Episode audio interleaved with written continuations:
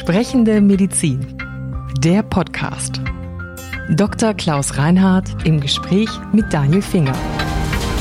Heute zwischen Auffrischimpfung und Ethikrat. Was ändert sich mit dem geplanten Gesetz zur Änderung des Infektionsschutzgesetzes der Ampelkoalitionäre und was ändert sich nicht? Brauchen wir eine verpflichtende Impfung für Arbeitskräfte im Gesundheitswesen? Wer brauchte wann eine Auffrischimpfung und haben wir dafür genügend Impfstoff? All das und vieles mehr klären wir in dieser Folge. So, wie sieht denn die Lage im Moment auf den Intensivstationen aus? Das ist ja immer so die eine Größe, vor der uns allen ein bisschen gruselt. Zusehends angespannt, muss man sagen. Auch so, dass wir feststellen können, dass innerhalb von Städten oder Bundesländern schon auch verlegt wird zwischen den Kliniken. Mhm. Und es gibt Kliniken, die auch jetzt schon ankündigen, dass sie elektive, also planbare Eingriffe dabei sind zurückzufahren, um auch Platz aufrechtzuerhalten und offen zu halten für schwer Corona-Erkrankte. Also das nimmt jetzt dann doch spürbar ernsthafte Formen an. Okay, das heißt, das liegt tatsächlich auch nicht daran, dass die anderen Leute jetzt endlich ihre Herz-OP nachholen wollen, sondern das ist im Moment eine Belastung durch Corona. Also jedenfalls das, was uns gemeldet wird von den entsprechenden Einrichtungen, also sowohl von der Deutschen Krankenhausgesellschaft, aber eben auch auch von den Intensivmedizinern der unterschiedlichsten Verbände der Intensivmedizin und Anästhesie ist das eindeutig zurückzuführen auf die Corona-Belastung. Und ich nehme an, die Leute, die auf einer Intensivstation landen, sind überwiegende Mehrheit Leute, die nicht geimpft sind. Überwiegende Mehrheit, die nicht geimpft sind, ist ein bisschen unterschiedlich. Mhm. Ich habe neulich mal offizielle Zahlen von Bremen gehabt. Da waren das etwa knapp 90 Prozent, mhm. die dort behandelt wurden, die waren ungeimpft. Und kann man sagen, dass die 10 Prozent, die übrig bleiben, dann tatsächlich Geimpfte sind, aber auch quasi Risikopatienten? Ja, ja okay. diejenigen, die geimpft sind und dann so weit wieder krank werden, dass sie intensivpflichtig wichtig werden, sind Menschen in sehr hohem Alter, Menschen mit doch ausgeprägten Risikofaktoren und auch Begleiterkrankungen, die das günstigen. Also die sollten dann unglaublich vorsichtig sein auch. Die sollten im Moment sehr vorsichtig sein und sollten vor allen Dingen ihre Booster-Auffrischimpfung erhalten. Das ist mhm. das Entscheidende. Klar, da kommen wir ja gleich noch zu. Insgesamt, wie sieht unsere Durchimpfungsrate aus gerade in Deutschland? Sie ist unterschiedlich nach Altersgruppen. Es gibt mhm. über die über 60-Jährigen, glaube ich, eine deutlich über 80, fast 87-prozentige mhm. Quote. Sonst sind wir, glaube ich, Mitte 70, knapp mhm. Mitte 70 insgesamt. Das Erstaunliche ist, dass wir aber immer noch drei Millionen Menschen haben mit über 60, die nicht geimpft sind. Mhm. Das ist also dann schon eine Bevölkerungsgruppe, die einen relativ hohen Wahrscheinlichkeitsgrad einer schweren Erkrankung und eines tödlichen Verlaufs hat. Mhm. Das ist irgendwie nicht richtig nachvollziehbar, dass Menschen sich in diesem Kontext und in einer solchen Konstellation in so großer Zahl nicht impfen lassen. Sind das, ich meine, wir können es natürlich schätzen, aber ich würde jetzt vermuten, das sind die Menschen, über die wir schon gesprochen haben, die eben Opfer sind von Verschwörungsmythen, die glauben, die Impfung ist ganz schädlich und Corona ist nicht so schlimm, oder? Ich glaube schon. Es gibt also inzwischen doch einen nicht kleinen Teil von Menschen der Gesellschaft, die beziehen glaube ich, ihre Wissen gar nicht mehr aus allgemeinen Medien. Mhm. Also nicht mehr aus den Printmedien und auch nicht mehr aus Fernsehen und Funk und Radio, sondern die beziehen, glaube ich, tatsächlich ihr Wissen und ihre Einschätzung gesellschaftlicher Phänomene im Wesentlichen aus Internetblasen und mhm. sind in eine Community verhaftet, die ihnen das offensichtlich so nahelegt und suggeriert, was das Thema der Bewertung der Impfung und allem, was damit verbunden ist, angeht, dass sie sich so einstellen. Jetzt erinnere ich mich, dass wir gesprochen haben, bevor es überhaupt eine vernünftige Möglichkeit Möglichkeit zur Impfung gab. Und da haben wir immer gesprochen von, na ja, wir sollten schon so eine Impfrate haben von vielleicht 85 Prozent. Da gab es noch keine Delta-Variante. Jetzt haben wir ja da um die 70 Prozent im Schnitt. Damit können wir nicht zufrieden sein, oder? Nein, absolut nicht. Es muss uns weiter gelingen, die Menschen von der Notwendigkeit der Impfung zu überzeugen. Ich glaube, dass da jetzt das, was sich aktuell abspielt in den Kliniken, vielleicht einen Teil dazu beitragen mhm. könnte, wenn man sieht, dass auch jüngere Menschen davon zumindest mal theoretisch oder praktisch betroffen sein können. Das ist das eine. Das zweite ist, dass natürlich jetzt wieder diskutiert diskutiert wird, angesichts leider unvermeidlicherweise mhm. darüber diskutiert wird, angesichts der Belastung in den Kliniken, dass allgemeine Maßnahmen nötig sind. Die können ja sehr unterschiedlich ausfallen, aber das wird vielleicht auch nochmal den einen oder anderen vor die Frage stellen, ist es vielleicht nicht doch sinnvoll, mhm. wenn ich mich auch impfen lasse, sowohl für mich selbst, aber eben auch für die Allgemeinheit insgesamt. Jetzt weiß ich, darüber haben wir schon mehrmals gesprochen, Sie sind ja ein scharfer Gegner einer allgemeinen Impfpflicht. Sie sagen überzeugen, nicht zwingen. Jetzt gibt es eine andere, speziellere Diskussion, nämlich über Impfpflicht für Beschäftigte, zumindest im Gesundheitswesen. Ich habe gelesen, Dr. Gerald Gass, Chef der Deutschen Krankenhausgesellschaft, hat gesagt, der Ethikrat soll sich erstmal damit befassen. Wahrscheinlich, damit man dann eine, sagen wir mal, Einschätzung bekommt. Da gibt es ja meistens auch kein eindeutiges Votum, aber zumindest eine sehr gute dialektische Betrachtung und so. Haben Sie schon eine eindeutige Meinung dazu oder warten Sie auch darauf, dass der Ethikrat was sagt? Ich teile Herrn Gass Auffassung zu dem Thema, habe auch eben mit mhm. nicht nur ihm, sondern dem Deutschen Pflegerat und den Vertreterinnen oder Vertreter der medizinischen Fachangestellten darüber konferiert und bin auch der Auffassung, dass eine solche Fragestellung einer ethischen Bewertung bedarf. Dafür haben wir den Ethikrat mhm. unter anderem. Das kann jetzt auch, glaube ich, relativ zügig gehen, weil er sich ja schon Wochen und Monate auch mit diesen Fragestellungen ja. natürlich im Hintergrund mhm. auseinandersetzt. Aber wenn man das Votum erhielt, zu sagen, es gibt jedenfalls keine ethischen Bedenken gegen mhm. eine dann politisch zu treffende Entscheidung, dann glaube ich, kann man die fällen. Mhm. Und dann wäre ich dafür, sie so zu fällen, weil ich finde, dass Menschen, die mit anderen umgehen, bei denen eine erhebliche Gefährdung vorliegt, vor dem Hintergrund, dass wir ja immerhin sagen müssen, wir haben nicht einmal die Sicherheit einer sterilen Impfung. Also wir wissen zwar, dass der Geimpfte in der riesigen Mehrzahl der Fälle nicht sich infiziert und es recht nicht schwer erkrankt, mhm. aber es gibt doch Impfdurchbrüche in doch relevanter Zahl und das ist das eine. Und das zweite ist, dass man sagen muss, diejenigen, die tatsächlich dann noch daran erkranken, sind eben selbst wenn sie geimpft sind, unter Umständen gefährdet, weil man vielleicht vielleicht noch nicht dazu gekommen ist, ihnen die Aufbaustimpfung zu geben oder aber eben, weil sie so viele Risikofaktoren haben, dass sie dann doch schwer kranken. Also vor dem Hintergrund, glaube ich, ist richtig und angemessen, dass in Einrichtungen, und zwar dann nicht nur das Personal, was dort Pflege oder ärztliche mhm. Tätigkeit ausübt, sondern eigentlich einrichtungsbezogen. Das gesamte Personal einer Einrichtung mhm. ist dann betroffen. Da wurde ja auch dann darüber nachgedacht, was passiert denn, wenn dann diejenigen, die sich nicht impfen lassen wollen, weggehen, also diesen Arbeitsplatz verlassen. Mhm. Und ich glaube, das wird überschätzt, diese Gefahr, dass das eintritt. Das ist jedenfalls unsere Einschätzung nach der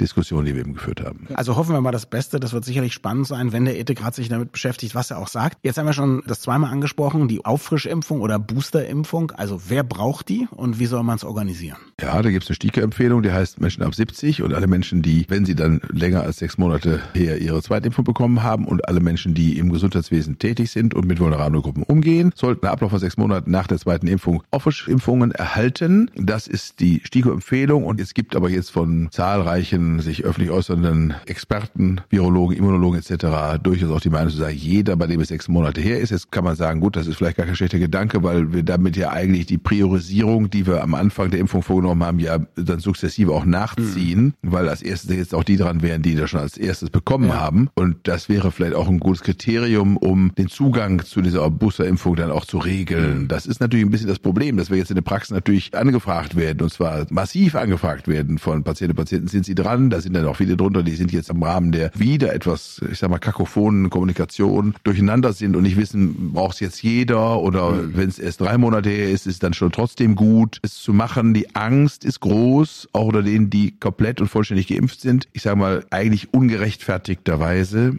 Denn wir können sagen, dass die Impfdurchbrüche wirklich in der absolut über, über, überwiegende Zahl der Fälle dann harmlos, völlig harmlos mhm. verlaufen. Im Grundsatz eine Art natürliche Boosterung sind, wenn man so will. Ja. ja. Denn die Immunität wird ja aufgefrischt, auch durch so eine inapparente, mit wenig Symptomen ablaufende Neuinfektion bei Geimpften. Das ist etwas, was uns große Schwierigkeiten bereitet, mhm. weil dieser ja, Kommunikationsbedarf, der in der Praxis entsteht, massiv ist. Ich muss ja auch sagen, ich bin ja nun quasi genau der Mensch, der vor diesen Überlegungen steht. Ich gehöre jetzt nicht zur Risikogruppe. Ich bin auch nicht, also ich glaube, nur als Podcaster in diesem Bereich tätig, zähle ich noch nicht. Wir sind der Meter 50 auseinander. Genau, also das ist alles genau. Das heißt, da wird es mir nicht empfohlen. Ich habe mich trotzdem schon mal bei der Praxis, die mich impft, erkundigt, ob ich denn grundsätzlich ein halbes Jahr nach meiner letzten Impfung einen Termin haben könnte, weil bis dahin ist es ja vielleicht verpflichtend und dann kriege ich am Ende keine Termine. Also so denke ich. Und natürlich, ich habe keine große Angst, krank zu werden, aber zum Beispiel 14 Tage in Quarantäne zu müssen, nicht ja, arbeiten zu ja. können, meine mhm. Kinder müssen zu Hause mhm. bleiben, das ist ja alles nicht ja. so schön. Ich glaube, das beschäftigt im Moment viele Millionen Leute. Ne? Definitiv. Jeden etwas unterschiedlich, mit mhm. etwas unterschiedlicher Gewichtung. Mhm. Und genau das sind die Fragen, die wir dann uns in der Praxis stellen müssen. Und die können Sie nicht einfach abwimmeln, die müssen Sie irgendwie beantworten. Und es ist schon ein nicht zu unterschätzender Aufwand. Das glaube ich, dass man da auch eine Menge nochmal extra zu tun hat. Apropos eine Menge, es wird ja dann auch wieder eine Menge Impfstoff gebraucht werden. Also angenommen irgendwie, man würde dann Anfang nächsten Jahres sagen, okay, jetzt sollen alle aufgefrischt werden. Hätten wir da genug? Meines Wissens ja, ja aktuell. Okay. Also aktuell ist die Impfstoffmenge nicht das Problem. Es wird mhm. auch produziert, gemacht und getan. Insofern, glaube ich, ist das durchaus durchführbar. Aber wissen Sie, wir vergeben bei uns in der Praxis zahlreiche Impftermine jetzt jede Woche massiv. Aber die sind alle schon ausgebucht und wir gehen natürlich jetzt schon so vor, dass wir sagen, einer der 84 ist, sollte eher dran kommen als ein 64-Jähriger. 50-Jähriger oder 54-Jähriger, so gut ich auch nachvollziehen kann, dass der sich viele Menschen bewegt und sagt, na ja, also bei hoher Inzidenz aktuell wäre ich auch ganz froh, wenn ich es noch eine Nummer sicherer hätte und dann meinen Booster schon auch mal verabreicht bekommen hätte. Alles nachvollziehbar, also, aber das, in diesem Spannungsfeld spielt sich das ab. Jetzt gibt es ein geplantes Gesetz zur Änderung des Infektionsschutzgesetzes, der, wie es immer so schön heißt, gerade zukünftigen Ampelkoalitionäre. Was wird sich denn da alles ändern? Gar nicht so wahnsinnig viel, oder? Nein, das werden im Grundsatz die Kompetenzen zu durchgreifenden Maßnahmen dann den Ländern übertragen, mhm. die ja jetzt auch schon aus ausführendes Organ waren und die Ausgestaltung der auf Bundesebene beschlossenen Gesetze auch durchführen mussten. Insofern verändert sich nicht wahnsinnig viel, aber es musste dann in den Länderparlamenten im Grundsatz beschlossen werden. Also es geht dann demokratisch eigentlich die richtigen und legitimierten Weg. Und ich glaube, dass es wahrscheinlich in der Realität kaum gespürt wird. Und zwei Dinge fehlen, die auch viel diskutiert werden und auch ein bisschen beklagt, dass die fehlen. Das eine ist die 3G-Verpflichtung am Arbeitsplatz. Das andere sind jetzt die kostenlosen Tests, die ja wiederkommen sollten oder viele befürworten. Beides haben wir oder habe ich auch gefordert, weil ich es für richtig erachte. Ich glaube, es gibt jetzt nicht die eine Maßnahme, mit der dann diese sogenannte vierte Welle gebrochen wird, sondern ist ein Mosaik von Maßnahmen. Das eine ist mit absoluter Gewissheit ein hochfrequentes Testen, mhm. weil nur durch Testen, und zwar durch Schnelltests wie PCRs, wir natürlich Infektionsfälle aufdecken. Mhm. Und nur mit einem aufgedeckten Infektionsfall, der unter Umständen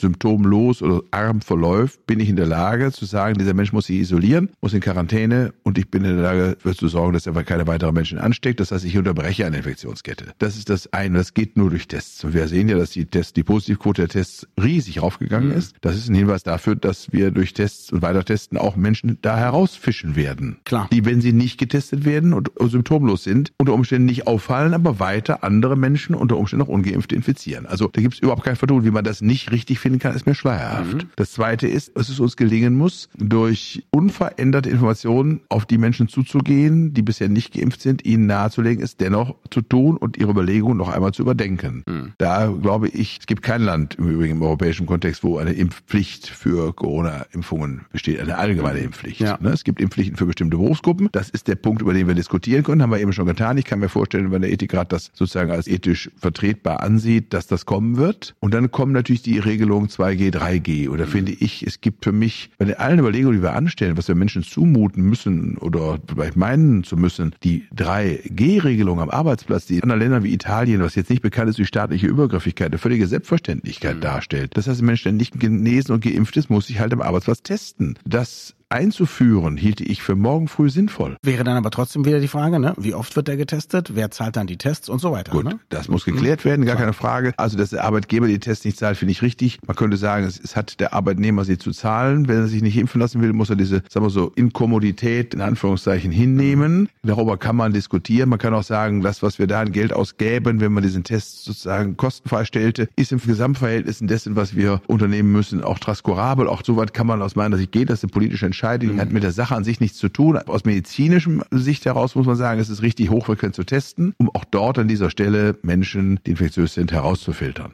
Ich gehe davon aus, dass die Leute, die uns zuhören, wahrscheinlich sensibel sind und sehr vernünftig und Tests gegenüber sehr aufgeschlossen und vielleicht wie ich auch noch eine große Menge aus der letzten Welle, als man noch nicht geimpft war, zu Hause haben. Also was würden Sie mir und anderen wie mir empfehlen? Wie oft soll ich testen? Natürlich selbstverständlich, wenn ich Erkältungssymptome habe. Ansonsten einmal die Woche grundsätzlich, zweimal die Woche? Ich glaube zweimal mindestens, wenn eher dreimal. Das würde mhm. ich schon sagen, weil wir natürlich schon wissen, dass ja eine Infektion vorliegt und man schon ein paar Tage lang ohne Symptome Virusausscheider sein kann. Das gehört ja zu den tückischen Besonderheiten dieser Infektion. Infektionserkrankung, habe ich schon ganz am Anfang im Februar des Jahres 2020 mal auch festgestellt in einem Interview ganz am Anfang. Und da bleibe ich dabei, das ist eine ganz besondere Situation. Eben, sie haben keinerlei Symptome, sie merken nichts und sie scheiden Viren aus und stecken andere Menschen an. Mhm. Und das ist nicht immer bei Erkrankungen der Fall. Im Normalfall gehen Symptome und Infektiosität häufiger doch einher. Hier nicht. Und darum ist der Test hochfrequent, also dreimal in der Woche, inhaltlich angemessen und richtig. Und wenn das Ganze, also 3G-Regelung am Arbeitsplatz, in öffentlichen Einrichtungen, die man besuchen muss, ich sage mal ein Amt oder vergleichbare Dinge, wenn das grundsätzlich greifen würde und auch ernsthaft überprüft, inklusive Ausweis und anderen Dingen und nicht nur irgendwelchem Covid-Pass auf einem Handy, dass man sich auch von irgendjemandem anderen leihen kann, dann ist das, glaube ich, richtig. Und die 2G-Regelung in all den Bereichen des öffentlichen Lebens, die man nicht besuchen muss, aber vielleicht möchte, mhm. ein Kino, ein Theater, ein Museum oder auch eine Gastronomie, hielte ich auch an der Stelle für richtig. Bis hin zur Tatsache, dass man in ganz besonderen Situationen, wie zum Beispiel Besuch in Altenheimen, bei Menschen, die sehr gefährdet sind, sich darüber überlegen kann, dass selbst trotz Genesung und Impfung ein zusätzlicher Test gerechtfertigt ist. Also Privatradiosender in Bielefeld, dem ich auch ab und zu schon mal ein Interview gebe, machen die Mitarbeiter das. Die machen 2G plus Test. Die wollen es für sich so sicher wie es geht und dann nehmen die das so in Kauf. Die zahlen ihren Tester auch selbst und bemuten sich das selbst zu als gemeinsames miteinander und können dann aber innerhalb des Studios und des gemeinsamen Arbeitsplatzes miteinander relativ entspannt umgehen. Und das sind alles Aspekte, die sind in sich schlüssig und logisch und die so anzuwenden, hielt ich für vernünftig. Und das 2G in den öffentlichen Räumen, die man sozusagen nicht notwendigerweise besuchen muss, aber vielleicht möchte, könnte vielleicht auch tatsächlich dann nochmal den einen oder anderen motivieren, sich zu überlegen, wenn ich daran teilnehmen möchte, weiter unbeeinträchtigt oder überhaupt daran teilnehmen müsste, dann muss ich mich halt impfen lassen. Das Ganze ist aus meiner Sicht auch natürlich nur dadurch begründbar, dass man sagt, es findet jetzt im Gesundheitswesen eine derartige Belastung statt, die auch anderen Menschen, die nicht an Corona erkrankt sind, aber eine neue Hüfte brauchen,